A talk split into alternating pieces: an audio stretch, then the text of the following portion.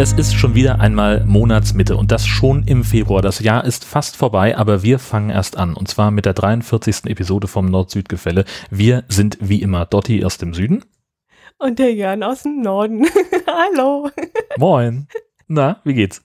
Gerade eben wollte ich dir noch die Freundschaft kündigen und jetzt fängst du mit so einem Start hier an. Das ist ja sensationell. Da kann ich ja gar nicht mehr böse sein auf dich. Freundschaft kündigen, das ist allein schon. Nein, wir hatten es gerade im, im Vorgespräch äh, davon, dass es bei uns in Schleswig-Holstein ja ganz furchtbar geschneit hat. Wir hatten ja, es war ja ein reines Schneechaos. Äh, zuletzt am 18. Januar und jetzt dann gleich schon vor ein paar Tagen äh, am vergangenen Sonntag schon wieder. Also hier waren äh, locker vier Zentimeter Schnee auf den Straßen. Und zumindest in einem Fall, nämlich am 18. Januar, äh, habe ich das hier auch äh, auf unserem Twitter-Account äh, zum Thema gemacht. Und das wurde wohlwollend aufgenommen, äh, nämlich dadurch, dass uns die Twitter-Nutzerin Mrs. Tudor äh, gleich Kekse versprochen hat, weil wir so toll twittern. Ui, cool. Hoffentlich mit Schokolade, denn äh, Kekse geht nur mit Schokolade. ja, na klar. Das, also anders, also kann ich nicht annehmen, dass es Kekse sind. Mm, vier ganze Zentimeter, ja, ich, ja, gut, ich sag jetzt nichts dazu. In der letzten Nacht hat es bei uns 10 Zentimeter geschneit und als ich heute von der Arbeit nach Hause kam, waren weitere 20 vom, vor der Garage gestanden und damit ich überhaupt äh, gelegen, damit ich überhaupt reinkomme, musste ich erstmal meinen Vorplatz freischaufeln äh, und das war dann doch sehr, sehr anstrengend und ich habe die Schnauze ehrlich gesagt aber sowas von gestrichen voll. Du hast ja inzwischen schon Bilder von irgendwelchen Krokussen vertwittert und äh, da ist bei uns natürlich noch lange nichts in Sicht und ich kann den weißen Schnee einfach nicht mehr sehen. Aber ihr habt doch so eine coole Schneefräse. Das ist doch super. Ja. ja, mein Herz allerliebster war vorhin auch mit der Schneefräse wieder unterwegs und rat mal, an wen ich da gedacht habe in dem Moment. Keine Ahnung, weiß ich nicht. An Donald Trump vielleicht? Äh, nein. Hm. Also du kannst gerne vorbeikommen und mal mit der Schneefräse ein bisschen Schneefräsen hier. Ach, du, er war wieder drei Stunden draußen, also es oh. reicht, es reicht, es reicht, es ich dachte, reicht. es geht so richtig super schnell mit dem Ding. In, nee, es geht einfacher, ja, aber es ist durchaus anstrengend und es dauert auch seine Zeit, ja. Hm, hm, hm, ich habe ja neulich auf, auf Twitter oder auf Nine Gag, weiß ich nicht mehr, ähm, ein Bild gesehen von jemandem, aus den USA, der äh, einfach keinen Bock mehr hatte auf seine zugeschneite und, und vereiste Einfahrt und dann mit so einem äh, Gasbrenner, mit dem man so Unkraut abflammt, ist er dem zu Leibe gerückt. Das sah natürlich auch gut aus. Ja, Schnee verbrennen. Den Ausdruck kenne ich auch, das haben wir immer im Frühjahr, machen wir immer im Frühjahr. Mein Vater hat das schon immer gemacht und mein Schwiegervater, wir nennen das dann immer Schnee verbrennen. Allerdings äh, gehen wir nicht mit dem Gasbrenner da los, sondern wir schmeißen einfach den Schnee auf den Vorplatz oder auf die Straße, damit die Sonne da eine größere Angriffsfläche hat und das dann schneller weggeht. Weil und dann wenn Benzin im Garten, drauf und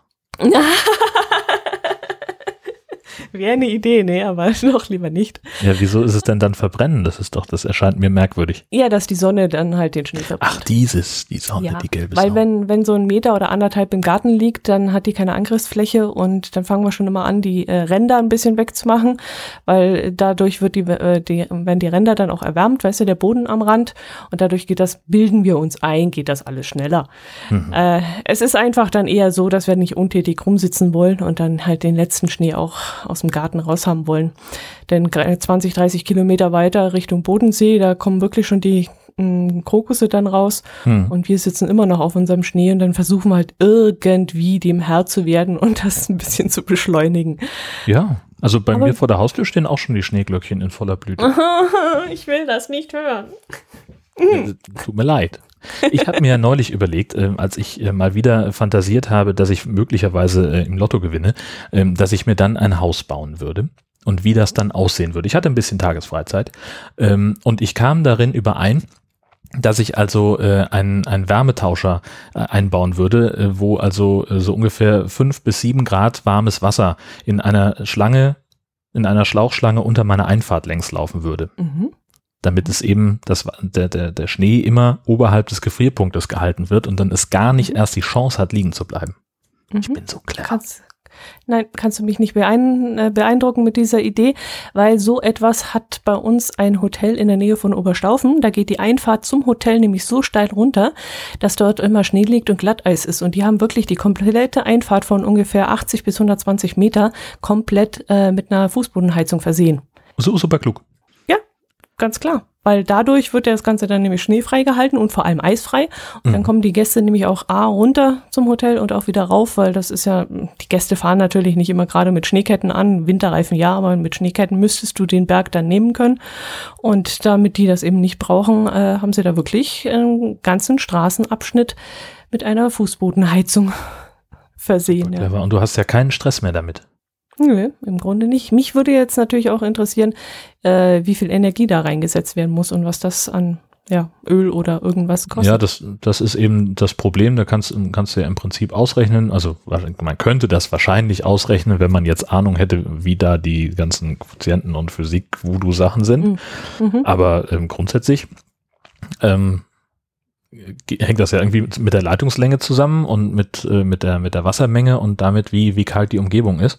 Mhm.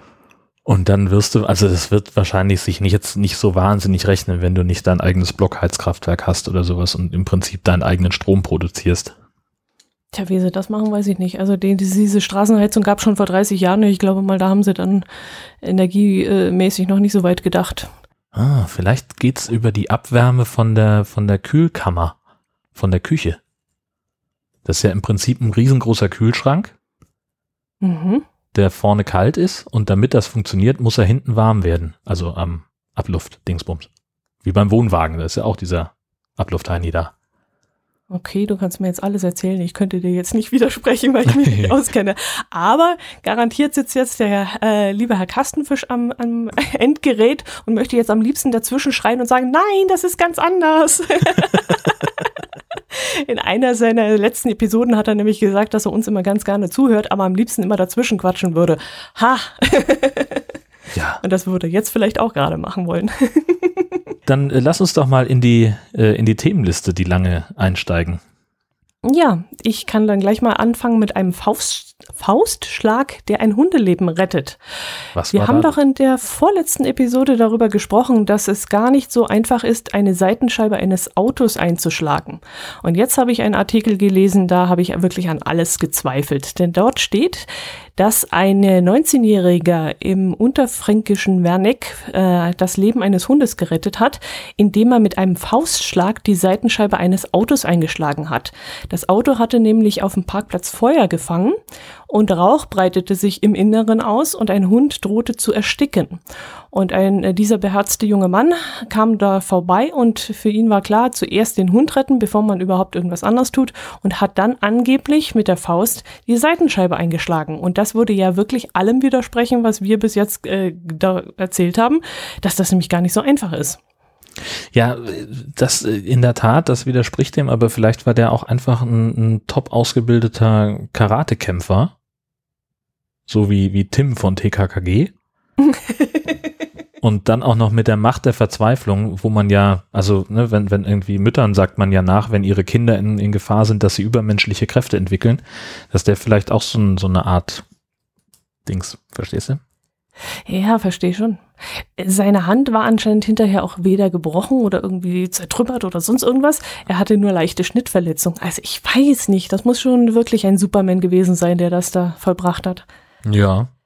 Also nach allem, was wir, was wir gesehen haben an Videos, wie, äh, wie widerstandsfähig so eine Seitenscheibe dann doch ist, ähm, bin ich da ziemlich beeindruckt. Vielleicht hat natürlich auch die Hitze ihr Übriges getan, dass die sowieso schon ein bisschen geschwächt war.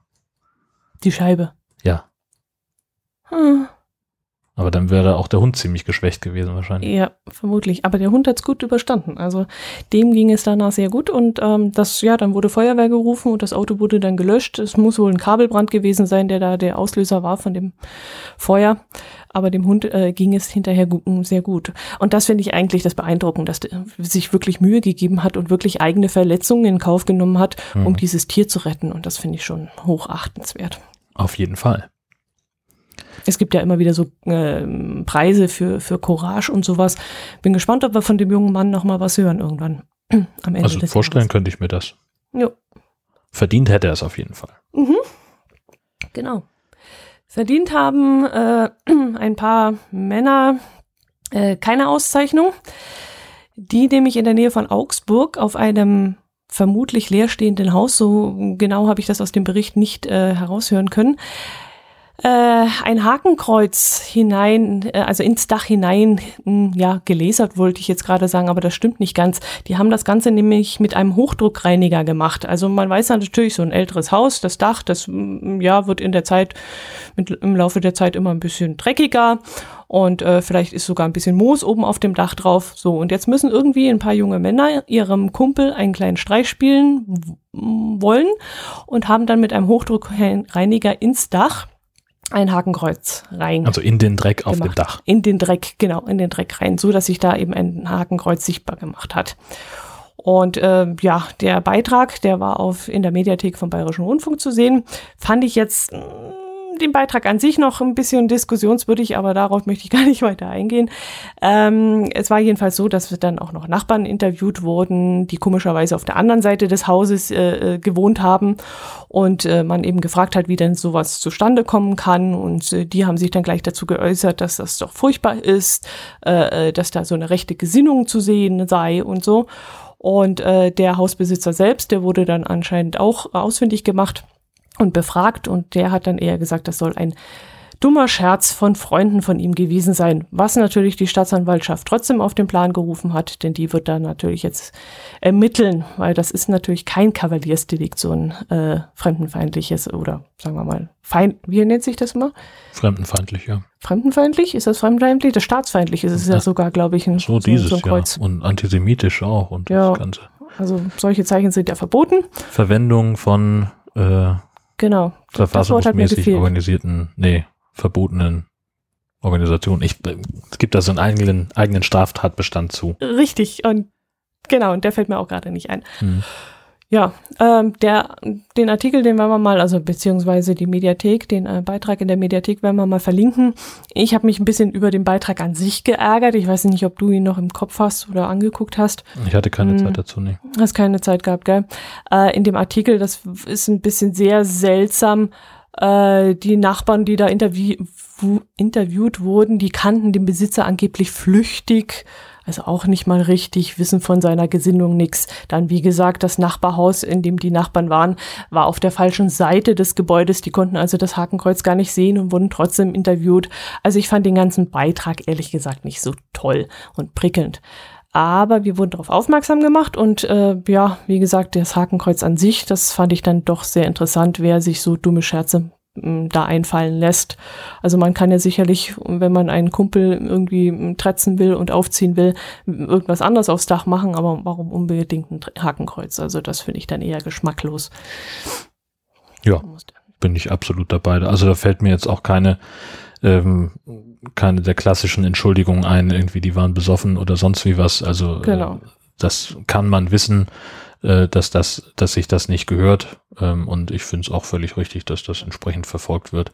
Also wenn ich ein dreckiges Dach habe, dann kann ich es ja so, wie es auf dem Auto sehr üblich ist, dass ich da einfach Sau drauf schreie, schreibe ja, sowas, oder irgendwas. Zum Beispiel, das wäre genau das Einfachste gewesen, na klar. Ja, das ist witzig, aber ein Hakenkreuz ist nicht witzig. Also nee, das kann man sich sparen. Äh, wer sich äh, etwas ganz sicherlich nicht sparen möchte, ist die Stadt Bad Bramstedt in Schleswig-Holstein. Die haben da relativ wenig mit zu tun, denn die freuen sich einfach nur über ähm, große Gewerbesteuereinnahmen, die möglicherweise demnächst kommen. Denn ähm, in äh, Schleswig-Holstein, dieser Stadt äh, in Bad Bramstedt, soll ein großes Cannabis-Lager entstehen. Und zwar ein ganz offizielles. Cannabis ist ja jetzt seit einiger Zeit in Deutschland zu medizinischen Zwecken ähm, erlaubt. Das kann, kann man sich also verschreiben lassen in verschiedenen Darreichungsformen. Und äh, jetzt geht das langsam los, dass also äh, Firmen auf den Markt in Deutschland drängen und das hier also ganz legal anbauen und verkaufen wollen.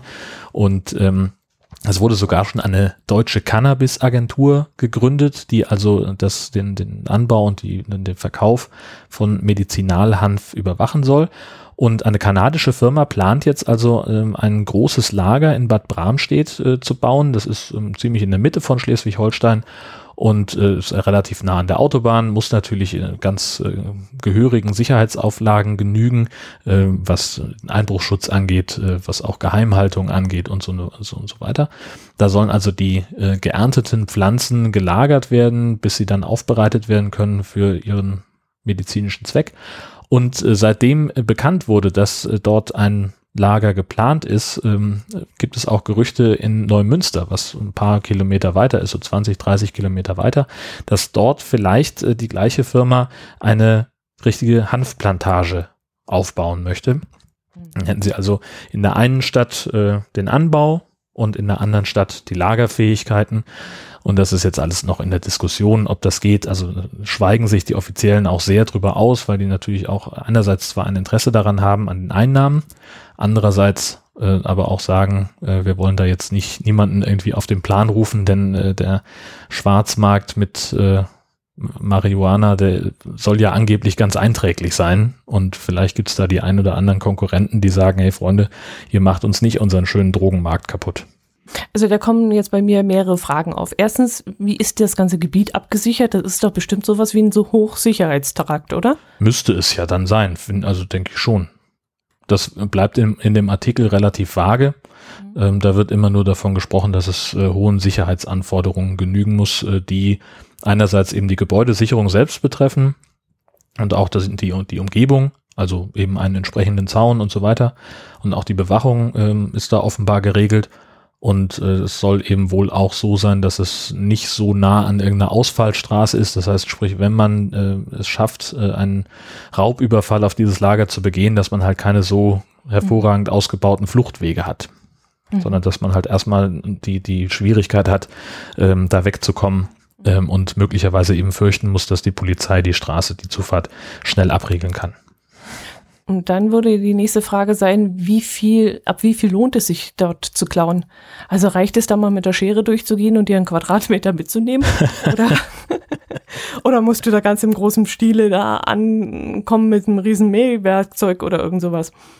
Ich habe überhaupt keine Ahnung, wie das, ähm, wie, wie die, die, die Erntequote ist.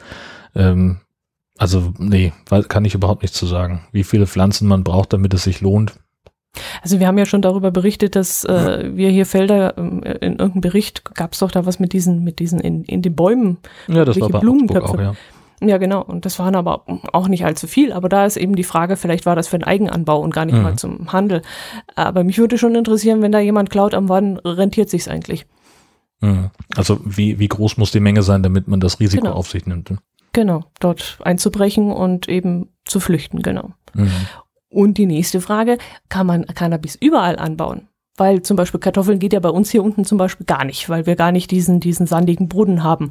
Aber Cannabis scheint ja mm, in jedem handelsüblichen Blumentopf zu gedeihen. Ähm. Also äh, ohne dass ich da jetzt wahnsinnig drinstecken würde, aber wir berichten halt relativ regelmäßig ähm, dienstlich über äh, Cannabisplantagen, die irgendwo illegal angelegt werden und dann von der Polizei ausgehoben werden. Ähm, also mit dem in einer gewissen kriminellen Energie schafft man es wohl, äh, auch eine ganz normale Wohnung so umzubauen, dass man darin äh, Cannabis ziehen kann. So wie ich es verstehe, ähm, geht es dabei im Wesentlichen darum, dass man die Bewässerung und äh, das Licht sehr gut und sehr genau steuern kann, mutmaßlich auch die Temperatur. Und dann ist es halt relativ einfach und dann, dann gedeihen die Pflanzen offenbar gut genug, dass man da äh, auch einen, einen ordentlichen Profit mitmachen kann. Und das sind ja Bedingungen, die kannst du relativ leicht ziemlich überall herstellen. Mhm, ordentlicher Profit, okay. Naja, also es ist dann halt immer die Rede irgendwie von mehreren 10.000 Euro, die sie da an, an Werten in den, in diesen Plantagen horten. Okay. Wenn es halt größere Geschichten sind. Ne? Also wenn jetzt irgendjemand drei Blumentöpfe äh, in der eigenen Wohnung stehen hat, ähm, dann sicherlich nicht. Also ich habe auch überhaupt keine Ahnung, wie der Kilopreis oder der Grammpreis von Marihuana ist ähm, und, und was da alles für Arbeitsschritte notwendig sind. Ähm, also ich glaube, man kann ja wohl nur die Blüte benutzen oder was oder, oder nur Teile der Pflanze. Ähm, und da fließt ja auch ein bisschen Arbeit rein, das so aufzubereiten, dass man es halt benutzen kann. Okay. Siehst du, das war mir zum Beispiel neu, dass man nur die Blüte benutzen kann. Ich wäre jetzt davon ausgegangen, dass man die Blätter irgendwie trocknet und daraus irgendwas macht. Vielleicht auch das. Ich habe keine Ahnung davon. Hm. Also, wenn wir Drogenkonsumenten unter unseren Hörern haben, bitte äh, sorgt doch für Aufklärung in den Kommentaren unter dieser Folge. Gerne auch unter Pseudonym. Ja, muss ja nicht der Klarname sein. Aber so oft, wie wir das Thema hier haben, wir sollten wirklich besser informiert sein. Also von dem her sollten wir uns da vielleicht mal reinlesen oder mm, du wendest dich mal wieder an deinen Chef und sagst, du brauchst unbedingt dieses Thema. genau, ich werde dann einfach mal äh, für mich für ein paar Tage in unseren Recherchepool setzen ähm, und da äh, möglichst tief in das Thema eintauchen. Ja, mit Fachmenschen reden, das ist doch ganz klar. Vor allem das Wort Medizinalhanf. Ich glaube, das ist mein Lieblingswort dieses Jahr. Das muss das Wort des Jahres werden. Medizinalhanf. Ist doch ein, ein cooles Wort, oder? Auf jeden Fall. besser als Meerrettich. Bis jetzt war immer Meerrettich mein Lieblingswort. Natürlich ist das besser als Meerrettich, allein schon, weil es knallt. ist doch klar. Nein, ja, rein vom Sprechen her. Ich finde so. Meerrettich so schön. Doppel-E, Doppel-R, Doppel-T. Ich finde das herrlich. Es gibt doch kein schöneres Wort als Meerrettich. Okay, komm zum nächsten Thema. Komm, ist besser. oh Mann. Ähm, ja, also äh, bezüglich deines Wortschatzes geht mir gerade ein Licht auf. so ähnlich wie den Menschen in Löwenstedt in Nordfriesland, äh, denn die können äh, ihre Straßenlaternen im Dorf jetzt mit einer speziellen App steuern. Hä? Das ist, äh, das ist super clever. Das ist ein relativ kleiner Ort in Schleswig-Holstein, in, in, in, Nordfriesland. Ähm, und um Geld zu sparen, äh, schaltet die Gemeinde irgendwann in der Nacht die Straßenlaternen aus. Meistens so in der Zeit zwischen 0 und 4 Uhr oder 0 und 5. Ähm, und weil es aber ab und zu Menschen gibt, die vielleicht ein bisschen später nach Hause kommen, ähm, ist das natürlich problematisch, weil wenn du die Straßenlaternen dann ausschaltest in einer Gegend, wo relativ wenig Autos dann fahren um diese Uhrzeit, äh, dann siehst du halt nichts. Das heißt also entweder musst du mit der Taschenlampe losgehen oder du läufst halt ständig irgendwo gegen oder, oder fällst, äh, stolperst vom, vom Bordstein runter. Ich habe das tatsächlich selber schon mal erlebt in dem Dorf, in dem meine Eltern wohnen, äh, ist nämlich nachts auch kein Licht an. Mhm. Und da bin ich mal, als ich mal vor ein paar Jahren mal wieder äh, länger dort war und Freunde besucht habe abends, ähm, mein lieber Schwan, also es, es war mhm. richtig stockfinster und ich habe echt dann äh, mit dem Handy, mit den letzten paar Prozent Akku, die ich noch hatte, mir so ein bisschen den Weg leuchten können. Aber das war äh, ziemlich gruselig. Und damit das eben jetzt in Löwenstedt besser läuft, hat jemand eine App programmiert. Die wird auch nur für, für Leute freigeschaltet, die nachweislich in Löwenstedt wohnen, die also da ihren mhm. Wohnsitz haben. Und dann kannst du halt auf diese App drücken, dann geht halt irgendwie das zu einem Server und der schickt es dann wieder zurück zum Steuergerät. Das ist irgendwie so ein Schaltkasten im Feuerwehrgerätehaus. Und äh, dann werden im ganzen Dorf die Straßenlaternen angehen für, ich glaube, zehn Minuten oder so. Oder halbe Stunde, weiß der Geier. Ähm, und damit du dann sicher nach Hause gehen kannst. Und jetzt wollen sie das erstmal prüfen ähm, ob damit auch kein Schindluder getrieben wird und dann wollen sie das vermarkten auch an andere Gemeinden. Das geht natürlich nur bis zu einer gewissen Ortsgröße und ansonsten, wenn du jetzt an eine Stadt denkst wie, keine Ahnung, Nibel oder so, wo halt dann doch äh, mehr Leute wohnen, äh, da geht es dann halt irgendwann nicht mehr. Ne? Da kannst du dann halt, äh, da, da wird so häufig dann das Licht abends angemacht, dass es eigentlich gar nicht mehr ausgeht und dann erstellt sich eben kein Spareffekt mehr ein. Und der Entwickler dieser App sagt, äh, mit Hilfe dieser App, wenn das so funktioniert, wie er sich das vorstellt, dann könnte die Gemeinde die Straßenlaternen sogar zwei Stunden früher ausschalten als bisher, weil ja jeder, der dann noch unterwegs ist, sich selber das Licht nochmal wieder anmachen kann. Also sensationell, ist das eine geile Idee. Hammer, oder? Also sensationell, das ist, das ist die Erfindung überhaupt. Ja. Das ist ein Traum, ist das, echt?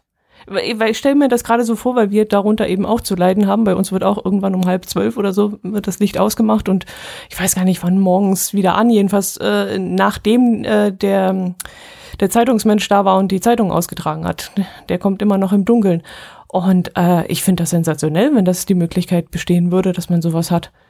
Naja, vor allen Dingen, wenn du dann halt, äh, also ne, du sparst ja als Gemeinde sowieso schon mhm. Strom ein, wenn du jetzt auf LED zum Beispiel schon umgestellt hast, dann ist es ja. auch gar nicht so ein Problem mit dem An- und Ausmachen, weil das halt die alten Gaslaternen oder diese, äh, wie heißt das denn, dieses, ähm, ach, irgend so, ein, so eine Gaslampe war das dieses orangefarbene Licht, Chromgas oder was, ich, ach, egal. Mhm. Ähm, die brauchen halt eine Zeit, bis die an sind. Mhm. So und, und auch, brauchen auch eine Zeit, bis sie wirklich aus sind. Und das, da kannst du natürlich jetzt mit diesen normal, mit den modernen äh, LED-Straßenlaternen und dieser App zusammen kannst du eine Menge Geld sparen als Gemeinde. Das ist echt super.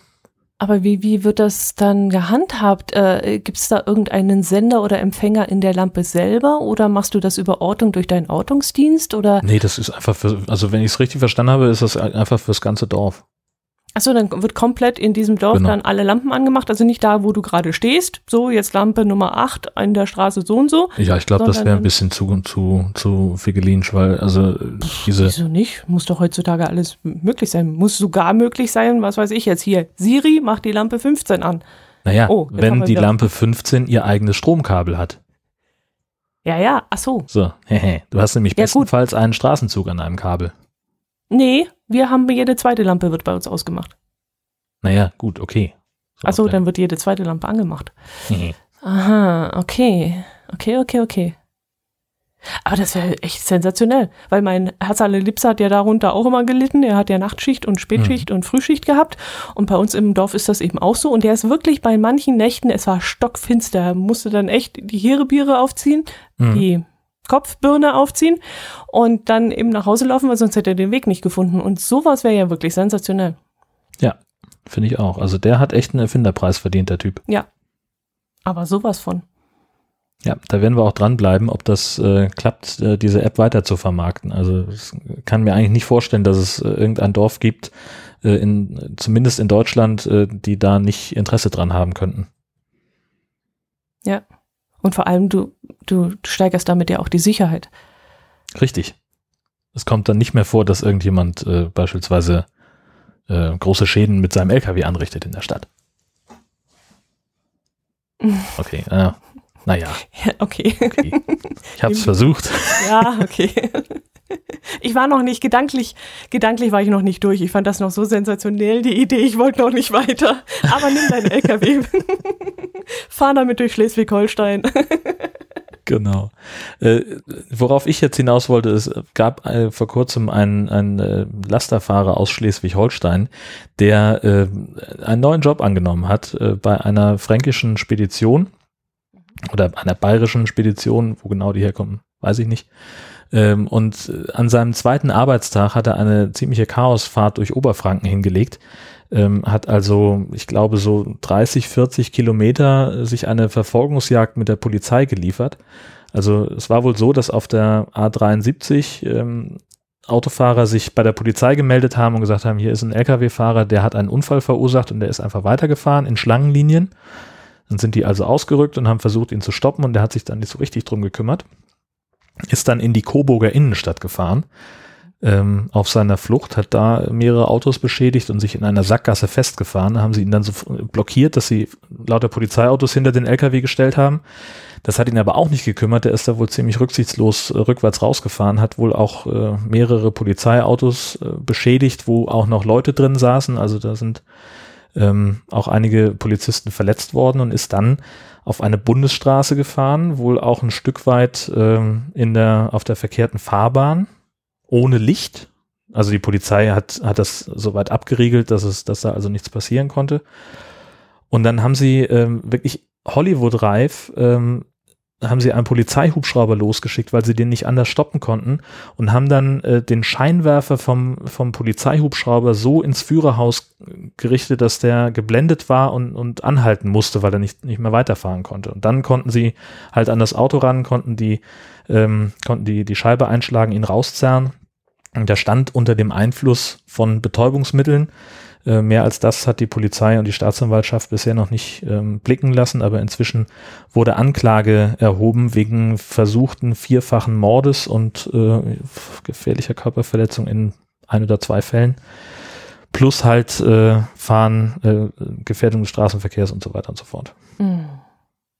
Aber das musst du erstmal hinkriegen, die ganze Fahrt. Äh, unter Drogen auch noch. So ein Reaktionsvermögen musst du überhaupt noch haben in dem Zustand. Ja, also vor allen Dingen, äh, wenn, wenn du so reagierst, dann musst du halt auch ziemlich drauf sein, ne? Mhm. Ja gut, ich kenne die Auswirkungen von Drogen nicht, muss ich ganz. Ich glaube, die sind sehr unterschiedlich. Ja, okay. Also äh, man sagt ja äh, den Kiffern nach, dass sie immer sehr friedlich und schläfrig werden, wohingegen dann irgendwie Konsumenten von Kokain und, und Meth und wie es alles heißt, dass die ziemlich aufgedreht sind, euphorisch. Okay. Ja, also, also keine Ahnung, was der nun alles genommen hat und wie viel davon. Ähm, da lasse sie sich noch nicht so ein, auch weil das jetzt natürlich ein ordentliches Gerichtsverfahren geben muss und ähm, bis dieses Verfahren zumindest angefangen hat, wird es da noch keine Aussage mhm. zu geben. Mhm. Und der ist die ganze Strecke schon von Schleswig-Holstein bis nach Franken runter schon. Äh, nee, nee, nee, nee, nee, der nee, arbeitet nee. bei einer bayerischen Spedition. Ach so, okay. Der okay. wohnte dachte, früher in Schleswig-Holstein und mhm. hat jetzt vor kurzem einen Job angefangen, eine neue ah. Stelle bekommen und hat sich dann gleich einen eingeschenkt. Vielleicht wollte er feiern, ich weiß es nicht. Ah, ja, okay. Und ich dachte, er wäre schon den ganzen Weg unterwegs gewesen und das wäre ja auch schon mal ein Stück gewesen. Oh ja, okay, okay. Ach, der hat erst frisch angefangen. Ja, wird der Chef ja wirklich begeistert sein, wenn da gerade. Mhm. Aber die müssen doch ihre Fahrer in irgendeiner Weise vorher überprüfen oder äh, ja, mal Keine Ahnung. Informationen beim alten Chef einholen oder irgendwas. Hm.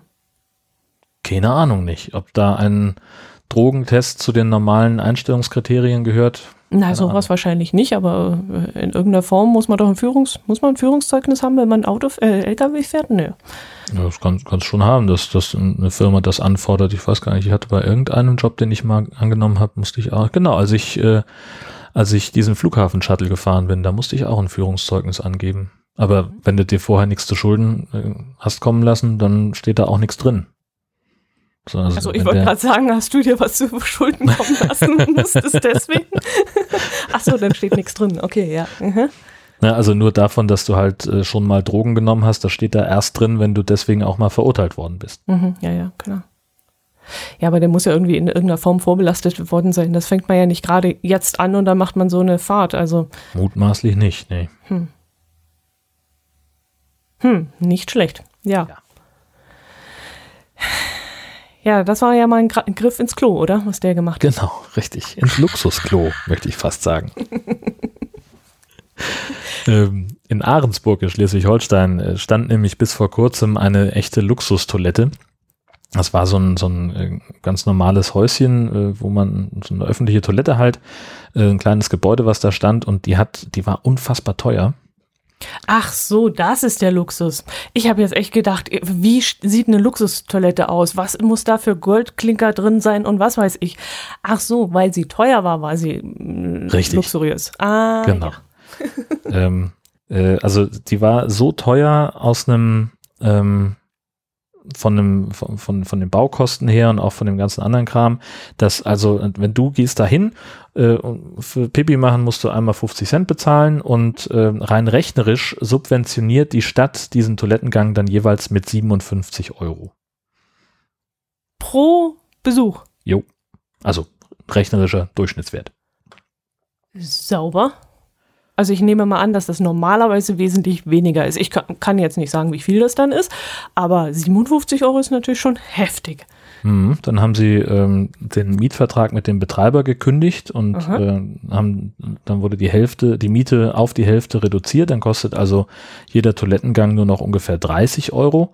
Und ähm, dann haben sie äh, sich dann darauf geeinigt, dass sie das Ding jetzt abreißen und das Ganze kostet dann nochmal 15.000 Euro. Und weil sie natürlich im Stadtgebiet auch eine öffentliche Toilette haben wollen, die eben auch barrierefrei ist und so weiter, mhm. bauen sie jetzt eine neue Toilette, die mhm. 150.000 Euro kosten wird.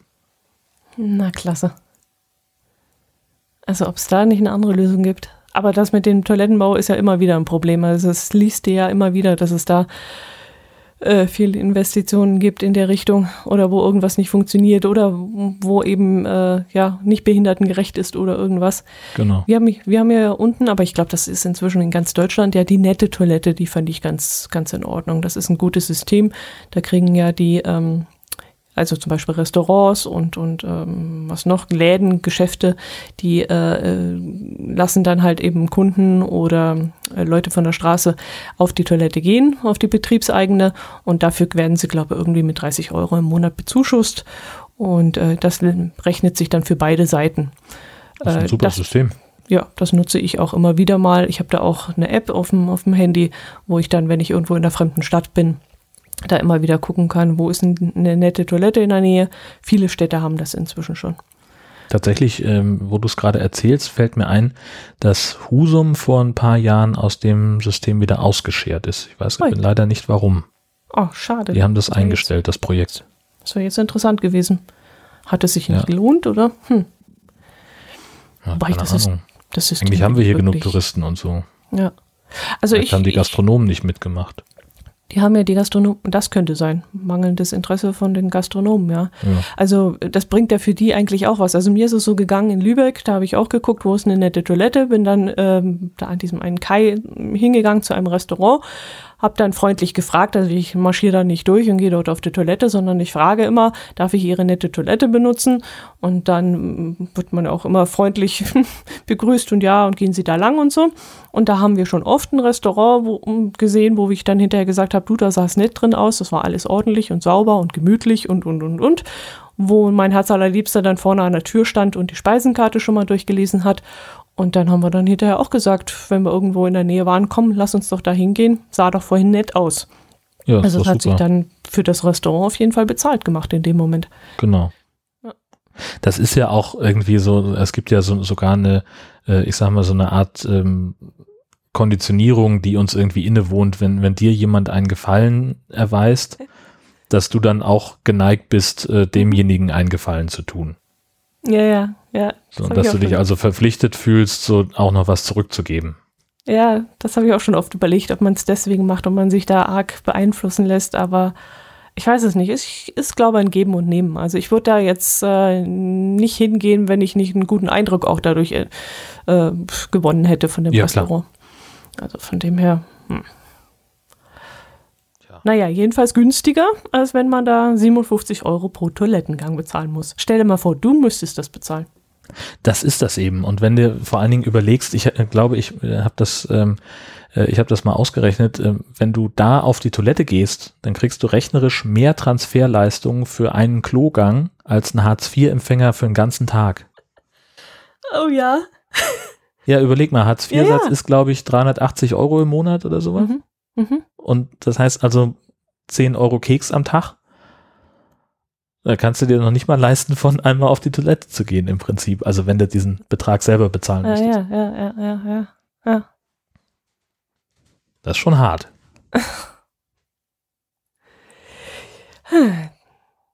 Man könnte natürlich dann versuchen, mit dem Harnstoff, ähm, der da entsteht, noch ein Geschäft zu machen. Weiß nicht, ob du schon mal von AdBlue gehört hast. Ja. Diese Harnstofflösung, Ja. die in immer mehr Autos äh, zum Tragen kommt. Die größte Produktionsanlage der Welt für AdBlue, die steht nämlich in Brunsbüttel. Okay. Da war ich bei der, bei der Eröffnung, äh, habe da einen, einen kurzen Nachrichtenfilm drüber gemacht. Und das ist äh, viel, viel spannender, als ich gedacht habe. Denn äh, also man hört ja immer so AdBlue Harnstofflösung. So, äh, da konnte ich mir nie wirklich was drunter vorstellen. Und äh, das ist also Harnstoff ist ein, ein chemisches Produkt, das auch in ganz vielen Cremes drin steckt. Also überall, wo Ure- Urea drin ist, das ist dieser Harnstoff. Gibt's auch irgendwie, wird auch für Dünger zum Teil benutzt und für, für Futtermittel ähm, und ich glaube auch als Basisstoff für manchen Kleber, weiß ich nicht genau, ähm, besteht aus Ammoniak und äh, CO2. Das heißt also, du kannst da CO2 drin binden. Und wenn du dieses, ähm, dieses, äh, diesen Harnstoff äh, mit destilliertem Wasser verrührst und auflöst, dann bekommst du AdBlue. Das ist dann eigentlich nicht blau, das wird einfach nur so eingefärbt. Ähm, und mit dieser Lösung, wenn du, wenn du das in den, in den Verbrennungsprozess von Dieselmotoren ähm, rein äh, bringst, dann zerfallen die Stickoxide im Abgas zu Stickstoff und Wasser Okay. und sind damit unschädlich. Und CO2 ist dann auch noch verschwunden. Bis zu 90, Löst sich also 90 irgendwie. Prozent, glaube ich, oder irgendwie, gell? Das also relativ viel. Also es macht sich Ja, je nachdem, wie der Motor eingestellt ist. Das ist nämlich Ah. das Problem, ähm, dass äh, die üblichen äh, Verdächtigen ihre Motoren äh, eher so auf 80 Prozent einpendeln und man könnte bis zu über 90, ich glaube bis zu 98 Prozent rausholen. Ähm, das machen sie aber nur auf dem Prüfstand. Ah, okay. Teil des Abgasskandals. Du hast ein neues Auto. Ist das ein Blue Motion? Nein. Das ist ein Blue Motion, aber ohne Okay. AdBlue. Hä? Okay. Ja. Also Blue Motion heißt nicht automatisch AdBlue, sondern der heißt, dass Ah. der irgendwelche irgendwoher Energie zurückgewinnt.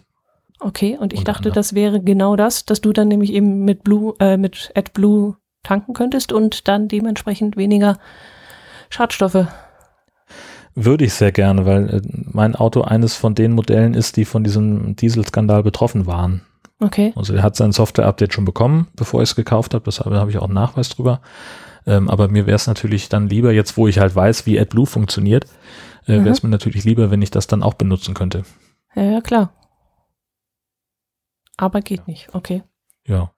Aber das war, das ist, war, war ziemlich, ziemlich beeindruckend in dieser Firma. Also die, die produzieren sowieso schon diesen Harnstoff und auch Ammoniak für die chemische Industrie und ähm, haben jetzt halt äh, ja im Prinzip diese AdBlue-Anlage mit dazugestellt, ähm, die ja nichts anderes macht, als dass diesen, dieses, die, die Hälfte der Harnstoffproduktion äh, geht dafür drauf.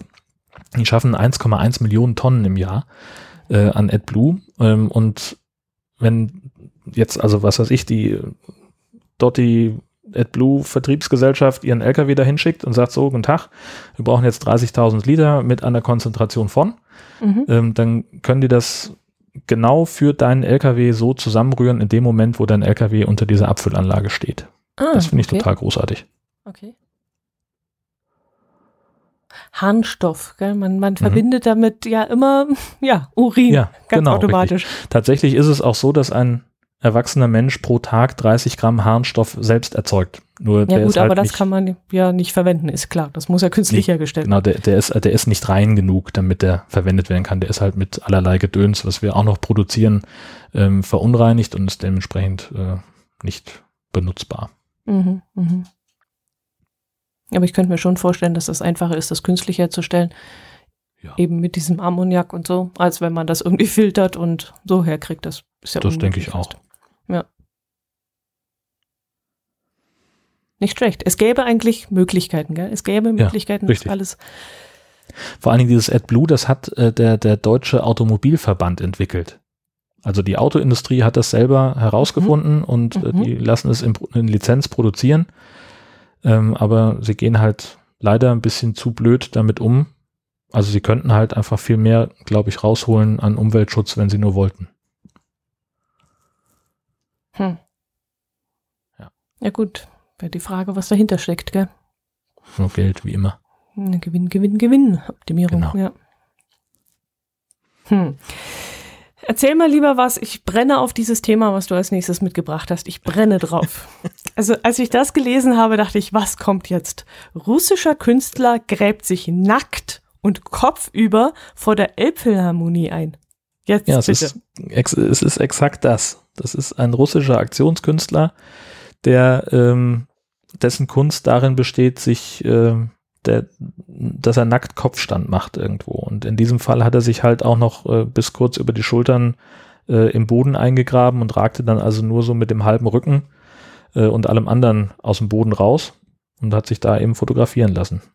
Wie hat der geatmet? Ich habe keine Ahnung, steht da nicht in dem Artikel. Wie lange war der da drin? Hat der an, Steht da auch nicht. Ja, was soll ich denn machen? Ja, ich, ich überlege gerade, wie das so aussehen könnte. Also ich nehme mal an, du sagst bis da Oberkörper, das heißt und okay. Das werden wir verlinken, oder? Ja, ja. Äh, dann lass mich mal das bitte anschauen. Also, der gute Mann ist bis einschließlich der Schultern und dem Brustbereich steckt der kopfüber in der Erde. Genau. Der Bauch der Hintern, Gott sei Dank sehen wir jetzt nur den Hintern auf dem Bild. Und die Beine strecken in der Höhe. Wie atmet der, verdammt nochmal? Das geht doch gar nicht. Ja, vielleicht hat er sich da so ein Luftloch gelassen oder was. Oder er hat irgendwie eine Schlauchverbindung oder so, ja, dass er so Schnorchel. atmen kann. Bei minus zwei Grad. Ach, Etwa eine halbe eine halbe Stunde. Stunde. Ja.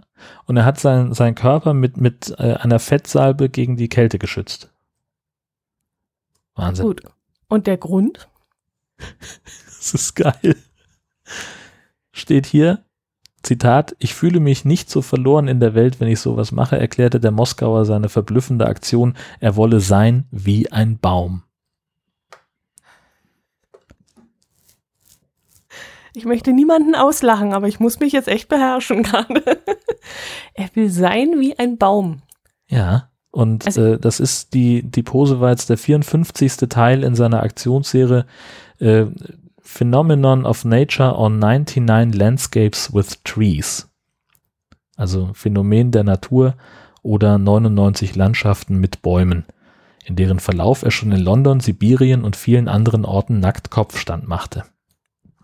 Aber ist ja schon ein bisschen einsam so alleine als Baum. Da sollte sich doch irgendwie noch ein paar mehr finden lassen, die dann einen ganzen Wald ergeben oder sowas. Also Ja. müsste man mal dazu aufrufen, dass das noch mehrere Leute machen. Ja, oder nicht. Ach, ich finde das spannend. Ich wäre gerne dabei gewesen und hätte mir das mal Von allen Seiten angeguckt. Ja. Gut, in diesem Kopfkino lassen wir unsere Hörer dann mal aus dem Thema raus. also wirklich, schade, dass das wirklich von hinten nur fotografiert ist. Also das hat mich jetzt wirklich mal interessiert. Okay. Naja, auffallen um jeden Preis. Aber er hat seine Ja. Schlagzeile. Genau. Und die Elfi da im Hintergrund. Wunderschön. Naja, Herrlich. okay. oh je, dann kann ich ja mit meinem kuriosen Automaten überhaupt nicht mehr punkten, wenn du sowas. Tolles mitgebracht hast. Nein. Wir haben nämlich wieder vom Michael per Telegram einen schönen kuriosen Automaten zugeschickt bekommen. Er war in der Nähe von Weinheim unterwegs und äh, hat uns einen ja ganz normalen Automaten, wo Milch und Natur- und Fruchtjoghurt, also Naturjoghurt und Fruchtjoghurt angeboten wurde. Aber das Besondere an dem Automaten war Schokoladenpudding. Geil. Und Das hatten wir jetzt noch nicht in unserer Sammlung. Und das Super. finde ich richtig, richtig gut. Ich liebe Schokoladenpudding. Und da gibt's Ja, wohl das sicher. 500 Gramm Glas für 2,50 Euro. Okay, ja, gut, in Ordnung. Ich finde das fair. Aber dafür, dass man da hingehen kann und sich einfach mal Schokoladenpudding zum Nachtisch ziehen kann, sehr lecker. Ich wünsche mir ja so einen Zapfhahn. Flüssig? Naja. Aber Pud Pudding muss doch nicht, darf doch nicht flüssig sein. Das ist ja so wie dieser, wie heißt das aus Holland da? Dieser, Fla. Ja genau. Super gut. Echt? Ja, Fla ist toll. Aber Fla ist flüssig, oder? Ja, so dickflüssig halt. Okay. Nee, bei mir muss der stichfest sein. Naja, okay. Ich mag lieber Aber man könnte dann ja mit so einer kleinen Pumpe vielleicht das so rausdrücken.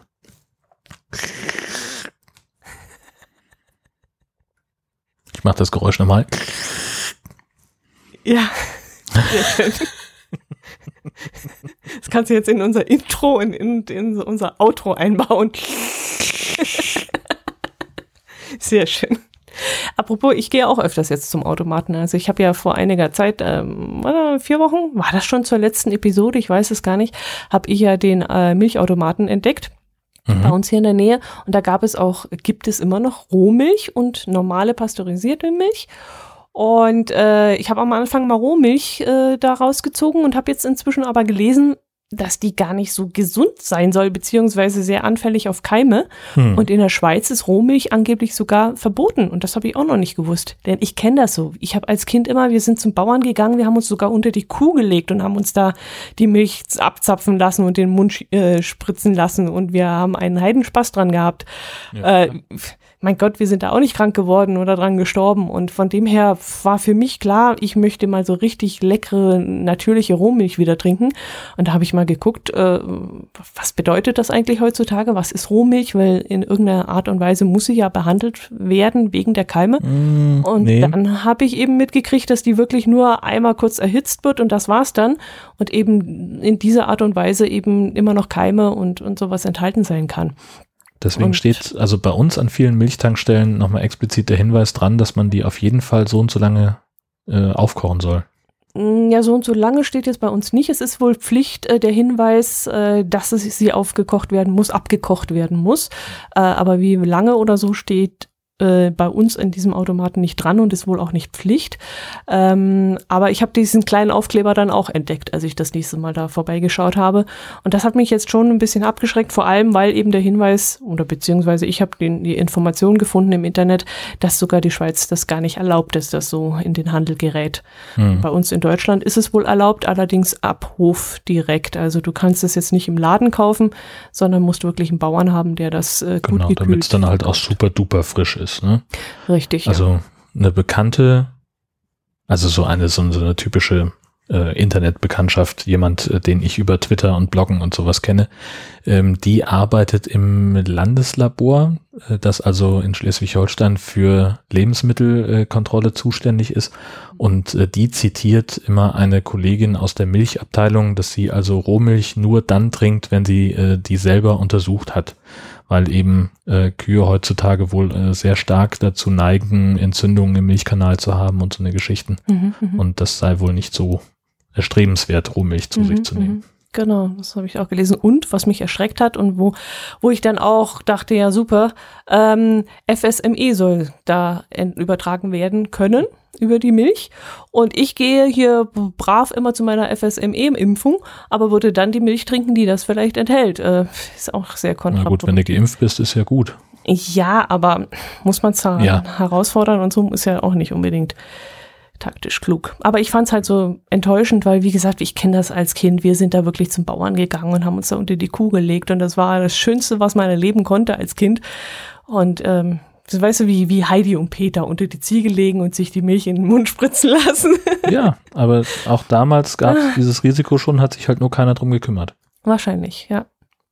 Wahrscheinlich. Aber ich kenne auch niemanden, der daran erkrankt wäre, also muss ich auch dazu sagen. Du kennst niemanden. Ich muss nicht die erste sein und deswegen habe ich jetzt beschlossen, keine Rohmilch mehr. Ich nehme dann wieder die andere. Und ähm, aber der Automat, da fahre ich jetzt immer hin, weil ich es, wie gesagt, auch sehr unterstützenswert finde, dass man äh, wirklich das Geld beim Bauern lässt. Und wenn ich, Ja, äh, ich sehe nicht ein, im Supermarkt äh, 1,80 Euro für irgendeine Milch zu kaufen, wo dann äh, mehr als die Hälfte bei irgendeinem, ja, keine Ahnung, beim Supermarkt hängen bleibt, sondern da möchte ich doch gerne, dass äh, der Bauer das Geld dafür bekommt. Und deswegen fahren wir jetzt immer wieder hin und holen uns da die Milch. Ja, ich habe jetzt ähm, für mich äh, entdeckt, eine, äh, bei uns ganz in der Nähe ist eine Meierei, Mhm. ähm, die auch einen, einen Milch- oder einen, einen, einen Laden haben, einen Werksverkauf haben. Ähm, und das ist gefühlt fast genauso gut, äh, wie zum Bauern zu gehen. Also das ist halt, da liefern halt nahezu alle Bauern hier aus der Region hin.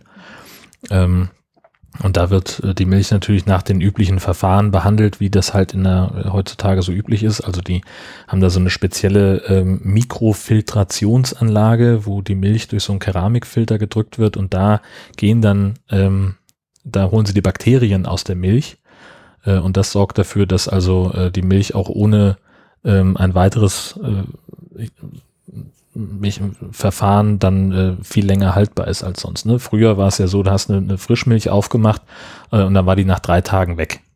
Ja. So, dann, dann ist die umgekippt. Und ähm, jetzt ist es halt so, dass man mit diesem Verfahren ähm, die Haltbarkeit der Milch um äh, einen Faktor von mehreren Wochen verlängern kann, ohne also ein weiteres Verfahren anzuwenden. Ne? Früher musste die dann irgendwie ultra hoch erhitzt werden. Heute reicht diese Mikrofiltration. Das machen gar nicht so viele Meiereien, habe ich mir sagen lassen. Ähm, und hier, da fahre ich halt ganz gerne hin. Die haben auch sonst noch ein paar schöne Produkte. Ähm, das einzige Problem ist, äh, ist einfach die, die Öffnungszeit. Die haben halt, der, der Laden ist irgendwie dreimal in der Woche von acht bis zwölf offen. Das musst du natürlich erstmal schaffen. Mhm. Okay, ja, klar, das ist schwierig. Dann macht die doch mal auf kuriose Automaten aufmerksam. Vielleicht können sie ja ihre Produkte so anbieten. Ja, das ist eine Idee. Scheint sich ja zu rentieren, weil die schießen wirklich wie die Pilze aus dem Boden. Ja, Immer wieder ja. hörst du irgendwo, dass es so einen Automaten gibt. Hm. Was hat uns denn der Björn vom Hobbyquerschnitt mitgebracht? Ähm, der hat uns äh, hingewiesen auf einen Tweet von das Sebi, ähm, der äh, einen Artikel aus, dem, aus der Abendzeitung in München ähm, beinhaltet. Und da geht es darum, dass die Polizei Zeugen sucht äh, nach einem Diebstahl eines Jägerhochsitzes. Okay. Also, man kennt ja diese Hochsitze, äh, auf denen die Jäger äh, dem, dem Wild auflauern und ja, in, aus Planeck äh, in der Nähe von Kreiling ähm, in Bayern offenbar ähm, hat sich jemand gemeldet und hat gesagt, der Hochsitz ist weg. Gut, jetzt gibt es zwei Möglichkeiten. Entweder das ist einer, der hat was gegen Jäger, ein Tierschützer zum Beispiel, oder er brauchte was zum Verheizen. Weil so ein Ding besteht doch eigentlich aus Holz, oder? Ja, in diesem Fall ist es eine Aluminiumkonstruktion und das könnte natürlich schon eine Erklärung sein, dass jemand gesagt hat, ich äh, zerlege das Ding und verkaufe das Metall. Ähm, die Polizei vermutet ähm, allerdings auch, dass vielleicht militante Jagdgegner oder Tierschützer dahinter Mhm. stecken. Aber die Polizei, äh, wahrscheinlich geht es da eher um Geld. Und jetzt Okay. suchen sie natürlich nach Zeugen. Ist Aluminium so viel wert? Also wenn jetzt irgendwie, keine Ahnung, was ist gerade in den in Kupfer, Kupfer, genau, in Kupferleitungen sind, ist Kupfer, logischerweise. Ja, richtig, genau. Ja, Ich hab Ahnung. Kluge Dotti, yay. Das würde ich jetzt, aber ist Aluminium auch so wertvoll? Offenbar. Okay. Oder da Also will ich sich glaub, jemand seinen kiloweise- Garten Bitte was? schmücken. Oder da will jemand sich seinen Garten schmücken oder so. Mit? Hochsitz. Hm, Okay, weiß ich nicht. das ist ja auch kurios. Es sind halt 15 Kilo, schreibt die Polizei hier. Ähm, und äh, ja, man braucht offenbar, also es ist wohl ziemlich sperrig, äh, aber wenn du damit natürlich dann irgendwo beim Wertstoffhof ankommst und sagst, hier, guten Tag, was geben sie mir dafür? Ich habe keine Ahnung, wie die, die Aluminiumpreise jetzt sind, äh, aber es scheint sich ja zu lohnen. Na gut, dann ist die Frage, ob das als solches noch erkennbar ist, dass da jemand sagt, hey, das war ja mal ein Hochsitz. Was ist denn da passiert? Oder ob das gar nicht ausfällt, äh, auffällt. Ja. Warte mal, ich guck mal gerade nach. Was das kostet. Du guckst nach den Aluminiumpreisen? Ja, klar. Pro Kilo ab 5 Kilo 98 Cent, ab 100 Kilo 1,23 Euro. Wenn es neuwertig und blank ist. Ey, dann hat der ja, dann hat der ja gar keinen Wert. Nö. Das ist eigentlich, das ist ein Witz. Also, wegen dem Geld kann es ja jetzt nicht gewesen sein. Ja. Und wenn Farbe dran ist, dann sind es ab 5 Kilo, also in dieser 15 Kilo Kategorie pro Kilo 62 Cent. Also das kann nicht sein. Nee, nee, dann kann ja nicht wegen. Das kann nicht sein dann. Deswegen macht man den nicht weg. Und wenn man jetzt wirklich dem, dem Jäger schaden will oder beziehungsweise seinem, seinen Beruf schaden will, seinen Berufsstand, dann kannst du das Ding doch auch zerstören und dann war's das. Auch das gibt's ja immer wieder, dass dann äh, Stufen äh, Eben. von dieser provisorischen Leiter dann an- oder abgesägt werden oder dass Das das, ganze Ding zu Fall gebracht Mhm. wird. Ne? Ja, das hört man auch leider immer wieder, ja. Wobei Genau. das ja brandgefährlich ist, sowas. Aber Ja, äh, wenn man was gegen Jäger hat, dann könnte man das ganze Ding einreißen, hinlegen und von mir aus auch noch schön aufgestapelt hinlegen. Aber ähm, verkaufen, ich weiß nicht. Tja. Na mal sehen, vielleicht hört man davon noch mal irgendwas. Das werden wir sehen, ja. Hm. Wovon wir tatsächlich noch was gehört haben, war die Geschichte ähm, vom Krematorium. Ähm, Mhm. da hatten wir drüber gesprochen, äh, dass ich gesagt habe, äh, nur verbrennen reicht nicht, sondern die Knochen müssen dann auch nochmal klein gemahlen werden. Und da hat sich Marco vom Kastenfisch-Podcast äh, bei uns gemeldet mit einer sehr lieben Mail einerseits. Ähm, da habe ich mich sehr drüber gefreut, was er da geschrieben hat. Ähm, und andererseits hat er eben auch ein Video geschickt, dass die HNA, das ist da die örtliche Zeitung, Hannoversche Allgemeine, nee, Hessische, war das nicht irgendwo in Hessen? Ja, Kassel, warte mal. Ich wusste auch mal, was HNA heißt für Abkürzung. Hm, wird hier natürlich auch nirgendwo gesagt. Impressum? Ja, ich suche schon. Das muss mit einem Klick erreichbar sein, das Impressum Ja, eigentlich. ja, genau. Nur wo man da klicken muss, das ist immer die Frage. Hm.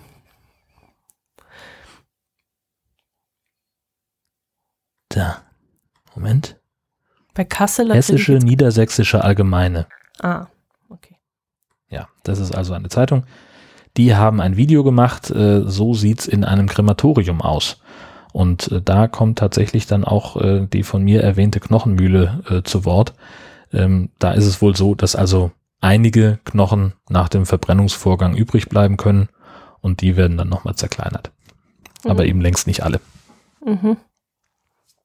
Es war ein sehr interessanter, äh, sehr interessantes Video, muss man schon sagen. Ja, ich hatte ja immer so den Verdacht, dass der Sarg gar nicht mitverbrannt wird oder so, hört man ja auch immer wieder. Aber da war eben zu sehen, dass er wirklich inklusive des Sarges äh, in einen Schacht geschoben wird und ähm, durch nur durch Hitze, gar nicht mal Feuer, ich glaube nur durch Hitzeinwirkung 700 bis 850 Grad fängt eben dieses Holz äh, von dem Sarg an zu brennen und dadurch eben äh, alles komplett. Genau. Das war sehr interessant, ja. Vielen Dank für diese ja, Zusendung. Das war wirklich sehr spannend. Fand ich super. Ja, allerdings. ich Und jetzt gerade sagen muss, äh, als ich Kasseler gelesen habe, habe ich Hunger gekriegt, aber nach diesem Thema jetzt doch wieder verdorben. es ist mir wieder verdorben worden. das war schon jetzt gerade sehr krass. Womit wir gar kein trauriges Thema zum Schluss haben, oder doch? verflucht nochmal, was ist in uns gefahren? Ja, genau. Ach, Aber wir können ja sowieso jubeln. Wir sind ja sowieso momentan, wir Deutschen, nicht besonders traurig. Gold, Gold, Gold, Gold. Äh, bitte? Gold. Wir haben ganz viel Gold. Guckst du etwa nicht die Olympiade an? Mm, Klugscheißer-Modus. Was? Olympiade ist die Zeit zwischen den Olympischen Spielen. Oh. Ding, ding, ding. Das ist das Einzige, was ich darüber weiß. Ja, ich Aber weiß das ja, erzähle ich jedem. ich weiß ja auch, warum ich mit dir podcaste. Für solche Momente. Also gut, die Olympischen Spiele. Guckst Ja. du etwa die nicht? Doch. Nein. Nein? Nö. Ja, super. Aber Dschungelcamp oder was? Ja, sicher. Oh. Ach, jetzt komm. Nee, äh, interessiert mich nicht. Ähm, Sport Nee. im Allgemeinen nicht. Sport im Allgemeinen nicht und, und äh, Wintersport schon gleich gar nicht, was sich wahrscheinlich ändern würde, wenn ich in einem schneesicheren Gebiet lebte ähm, oder so, wenn es da irgendeine Verbindung zu gäbe. Also eine Arbeitskollegin von mir, äh, die in Schweden aufgewachsen ist und da ein Ferienhaus hat, die ist ein riesen Biathlon-Fan und äh, die stellt regelmäßig, ich möchte nicht sagen die Arbeit ein, ähm, aber wenn sie eine freie Minute hat, dann geht der Fernseher an und dann guckt sie sich Biathlon an. Ähm, aber das Einzige, was ich von, von Olympia dieses Mal mitbekomme, ist in die ganzen Push-Nachrichten, äh, wenn wieder mal irgendjemand Gold gewonnen hat. Aber ich vergesse dann in 20 Sekunden sowohl den Namen als auch die Disziplin. Das gibt's doch nicht. Ich meine, gut, wir leben hier in den Berge, wir sollten jetzt vielleicht auch Skifahren und so äh, Interesse haben, durchaus, ja, aber auch Eisschnelllauf oder, oder Curling oder so. Es gibt ja so viele Möglichkeiten, sich dafür zu erwärmen. Da gar nichts bei dir, überhaupt nichts. Erwärmen für Wintersport ist auch sehr gut.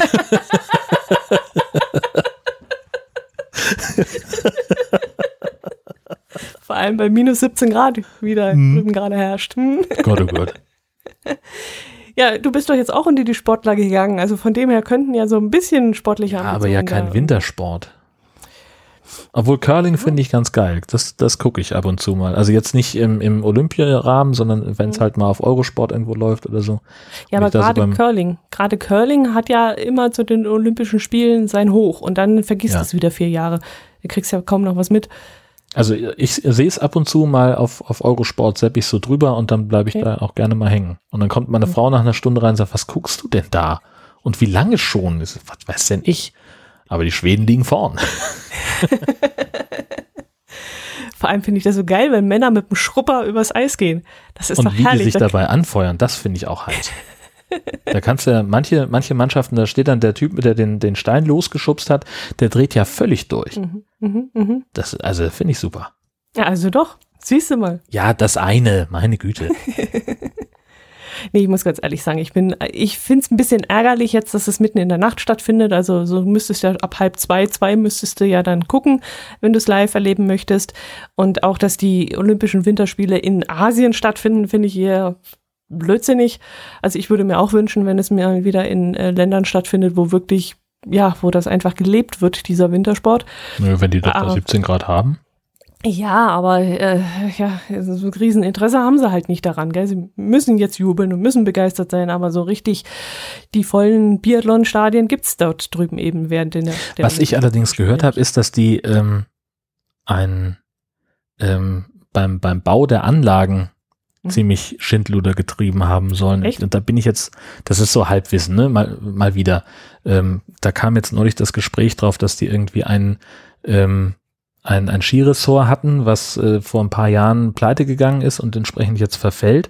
Und dann haben sie aber, äh, anstatt das wieder zu reaktivieren, haben sie ein neues äh, gebaut und haben dafür äh, einen, einen Berg äh, zum Teil weggesprengt, der seit 100 Jahren äh, Naturschutzgebiet ist oder irgend Mhm. Okay. Und da durfte 100 Jahre lang keiner rauf, damit sich da eben die Tierwelt entfalten kann und die Pflanzenwelt. Und jetzt haben sie gesagt, naja gut, wir brauchen hier mal eine gerade Skipiste, dann äh, machen wir mal den, den Hang gerade. Hm, schön. Das ergibt Sinn. Gell? Naja, doch, doch. Aber sonst finde ich es, ja gut, das ist der einzige Vorteil, ähm, dass man so ein bisschen mal die Länder kennenlernt. Also mhm. Nordkorea, Südkorea, gut, man wusste, die bekriegen sich, die stehen da an der Grenze und, und tun sich gegenseitig irgendwelche Bomben um die Ohren hauen und sowas. Das hat man mitbekommen. Aber wie extrem das wirklich ist und äh, wie aus Südkorea in den letzten 20 Jahren so eine, eine, ja, eine Führungsmacht, äh, gerade in der Industrie und so werden konnte, äh, und wie Nordkorea oh Gott, wie, wie schrecklich das da ist und dass die wirklich um ihr Existenzminimum bangen und kaum was zu essen auf den Tisch kriegen. Und also, dass es so extrem ist, muss ich ehrlich sagen, ist an mir vorbeigegangen. Das war mir alles, ich habe die Informationen alle oberflächlich mitbekommen, aber gerade was die Kriegsführung angeht, ja, das wusste ich. Aber wie das Land wirklich drunter leidet, wie die Menschen drunter leiden und wie die verschiedenen Systeme so Grenze an Grenze so unterschiedlich sich entwickelt haben, das kriegt man jetzt halt durch solche Berichterstattung äh, mal richtig mit. Mm, was das dann im Nachgang pff, bringt, glaube ich, nicht viel, denn wenn ich mich mit Kollegen und Freunden unterhalte, die interessieren sich jetzt auch hauptsächlich für die Wintersportarten. Äh, aber wenn ich dann sage, ja, hast du den Bericht gesehen und hast du das gesehen? Ähm, nee, interessieren sich nicht allzu viele dafür. Und das finde ich ein bisschen schade. Aber ich finde es gut, dass, dass die, die Gelegenheit genutzt wird, um das zum Thema zu machen. Ja, durchaus. Aber wenn es halt nicht angenommen wird und sich keiner dafür interessiert oder wirklich mal hinguckt bei solchen Berichten, dann finde ich das schon schade. Naja, also was, was ich jetzt wahrgenommen habe, ist eben, also das war ja wohl bei der Eröffnung, war ja wohl die Schwester von Kim Jong-un da, mhm. mhm. äh, also die, die zweite Frau im, im Staate Nordkorea, äh, wo es dann durchaus einige sehr euphorische Medienberichte gab, wie bezaubernd die doch war und dass sie alle äh, um den Finger gewickelt hat und sowas und äh, irgendeine Nachrichtenagentur äh, schrieb dann so bei Twitter, ja Leute, aber denkt schon dran, dass die Familie äh, im wahrsten Sinne des Wortes äh, Konzentrationslager betreibt. Mhm. Ähm, also das, das gibt es dann schon auch. Äh, oder auch dieses Video von den, von den äh, Cheerleadern, ja, eine, eine Horde von, von rot gekleideten Frauen, die in so einen super choreografierten Tanz aufführen und äh, damit wahnsinnig auffallen. Äh, aber da ist dann halt auch klar, und das wird dann eben auch in der Berichterstattung, soweit ich das mitkriege, erwähnt, äh, dass die halt auch dazu gezwungen werden. Mhm. Entweder jubeln sie da und machen mhm. diesen tollen Tanz und diese Gesänge, oder die Familie kriegt äh, zu Hause ganz furchtbare Repressalien. Mhm. mhm. Und da, das finde ich halt wichtig, ne? dass man eben nicht nur sagt, guck mal hier, wie schön das aussieht, was die sich Tolles überlegt haben, da die Nordkoreanerinnen, äh, sondern dass man dann eben auch sagt, ja, da steckt ein, ein ganz fieses und menschenverachtendes ja. Zwangsregime dahinter. Ja, ja. Also da haben wir doch unser trauriges Thema. Da haben wir unser trauriges Thema. Aber ich habe noch was zu dem Thema. Äh, einer unserer, also von der Allgäuer Zeitung sind, glaube ich, drei Redakteure oder von diesem Zeitungsverbund sind drei Redakteure unten, unter anderem einer von der Kempner äh, Zeitung. Und der macht über Vimeo, glaube ich, immer so Tagebuch führt Erd und zeigt äh, die Videos von vor Ort. Mhm. Und das fand ich ganz witzig, wie er da vor Ort, vielleicht könnte ich das mal verlinken, mal sehen, ob ich es noch finde. Ähm, also erstmal wurde da ein riesiges Medien, ja, das ist kein, das ist fast eine Stadt. Das sind, glaube ich, 16, 17, 18 Hochhäuser. Lass es 20 Stockwerke pro Hochhaus sein, wurden da aus dem Boden gestampft. Er wohnt da irgendwie in einer WG mit zwei anderen Redakteuren äh, ähm, im 14. Stock oder so und ist da ziemlich müde dort angekommen, ist dort in das ähm, äh, Apartment reingegangen, hat so mm, um die Tür rumgelangt, um den Lichtschalter zu finden und hat dann erstmal den Alarm ausgelöst. Oh nein. Weil dann nämlich ein Display war, so ungefähr in Tabletgröße und er langt halt so rum und möchte den Lichtschalter betätigen, kommt auf das Display und hat da irgendwie den Notruf ausgelöst. Ach, verdammt. Und dann siehst du halt in dem Video, wie er da jetzt sitzt oder steht oder durch die Wohnung läuft und seit 30 Minuten sagt er, geht dieser Alarm und er könnte schon tot aus dem, auf dem Boden liegen und es, der Alarm geht immer noch und es war noch keiner okay. da. Keiner kommt. Keiner kommt. Oh Nächstes, nächste Szene, äh, Blick in seine Toilette, äh, wo die Toilette überläuft. Das Wasser läuft drüber, drüber, drüber, drüber und läuft unten in den Bodenschacht rein. Und er sagt halt, hm, ich habe halt gedacht, wenn man auf die Toilette geht und spült, dass das jetzt Hand und Fuß hat und dass das funktioniert. Aber die äh, Häuser sind wohl so in den äh, so schnell fertig geworden und man hat wohl nicht alles überprüfen können. Jetzt ging die Toilette noch nicht. Keine Ahnung, ob da das Rohr nicht angeschlossen war oder ob es verstopft war oder keine Ahnung. Jedenfalls lief das Wasser und lief und lief und lief. Und, und er hat gesagt, ich hoffe, das wird heute noch geregelt, weil wir wollen jetzt eigentlich schlafen gehen. Hat er dann den Alarm gedrückt oder? Nee, der war inzwischen wieder aus. Also er hat dann, er hat den Hausmeister gerufen und den, äh, und da auf, halt drauf gewartet, dass da jetzt jemand kommt und das Dilemma da abstellt. Äh, weil das ist natürlich doof, wenn du nachts keine Toilette hast. Und ähm, dann hat er auch gezeigt, wo sie essen bekommen, wo sie verpflegt werden. Das sind ja einige hundert ähm, Journalisten, die da vor Ort sind. Und da ist eben in diesem Wohngebiet, dass diese Wohnungen, die werden später dann alle als äh, Wohnungen vermietet oder verkauft und dort dürfen die im Moment drin wohnen. Und da ist auch dann die Küche abgedeckt und zugeklebt, damit die nicht unnötig zerkratzt oder kaputt gemacht wird, weil die Wohnungen ja dann nachher übergeben werden sollen, möglichst rein und ähm, ja, komplett ganz. Und da gibt es Tiefgaragen und in den Tiefgaragen werden sie gerade verköstigt. Das ist die Küche dort unten.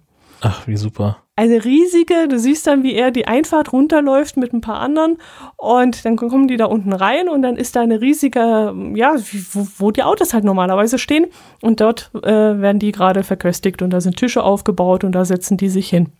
Also wirklich toll gemacht und jeden Tag bringt er dann mehrere so kleine Kurzvideos und äh, zeigen halt auch mal den Blick hinter die Kulissen und es macht richtig Spaß dazu zu gucken. Also, das werden wir mal verlinken. Das muss ich unbedingt irgendwie finden. Ja, das ich gut. ja, gut. Das erzähle ich einem Olympia-Muffel. Menschenskinder, das gibt's ja nicht. naja, aber so äh, kriegst du mich vielleicht noch. Also, das fand ja. ich jetzt auch gerade ganz spannend. Schauen wir mal. ja. Gut, dann lass uns mal äh, auf, äh, drauf gucken. Hatten wir, wir haben bestimmt neue Twitter-Follower, oder? Ja, natürlich haben wir wieder welche. Und zwar ist da allererstes mal der Nettschatten. Herzlich willkommen. Der Hobbyschrauber. Kerstin Altendorf dürfen wir begrüßen. Michael Schwickart und den Grauzone-Podcast. Herzlich willkommen. Ja, und von mir herzlich willkommen. Du hast ja letztes Mal richtig Gas gegeben. Was war denn da los? Tja, nu? Ich hatte einen Lauf, würde ich mal sagen. Aber wie? Ja, ich habe mir also nach seit seit Jahren ähm, gelobe ich inzwischen äh, Besserung, was äh, die, die, das äh, Benutzen unseres gemeinsamen Twitter-Accounts angeht. Und jetzt habe ich es äh, endlich mal geschafft. Ja, das sind auch viele äh, Tweets dabei, die wir heute auch behandelt haben. Da ist ja, glaube auch dieser Lkw-Fahrer, gell? Ja. Mit drin, ja, genau. Deine Frühlingsblumen, ich danke recht herzlich und eine Luxustoilette. Ah, genau. weil ich es gerade sehe, der Fuchs, den wir auch in der letzten Episode mh, mm, besprochen haben, äh, da ging es ja darum, dass wohl jemand ein Tier angezündet hat und man wusste erst im ersten Moment nicht, ist es ein Hund, ist es ein Fuchs gewesen, hat das Tier noch gelebt, als es verbrannt wurde. Das Ganze hat sich jetzt aufgeklärt. Es war wohl ein Fuchs und der Fuchs war äh, schon tot, als er verbrannt wurde. Und man geht jetzt wohl davon aus, dass der Fuchs von einem Auto angefahren wurde und vielleicht der Autofahrer dann hinterher das Tier dann gleich äh, verbrannt hat. Aber da glaube ich nicht, dass da nochmal irgendwas rauskommen wird und dass man da jemanden fangen wird, der das gemacht hat. Aber wenigstens ist es doch beruhigend, dass das Tier nicht mehr gelebt hat, als es verbrannt wurde. Ja. Auch wenn es nicht rechtens war, es anzuzünden, aber wenigstens hat es nicht mehr gelebt. Tja. Doch noch, noch Immerhin. hingezogen. doch noch mal schlechte äh, Laune verbreitet zum Schluss. Ja, Nein, das ist auf ja keinen Fall. Das, was wir hier inoffiziell auch machen Jo. wollen. Dann würde ich sagen, das war's diesmal, oder? Ja, denke ich auch. Okay, dann wieder treffen wir uns wieder nächsten Monat in der Mitte am 15. Um 12. Bis dahin. Tschüss. Servus.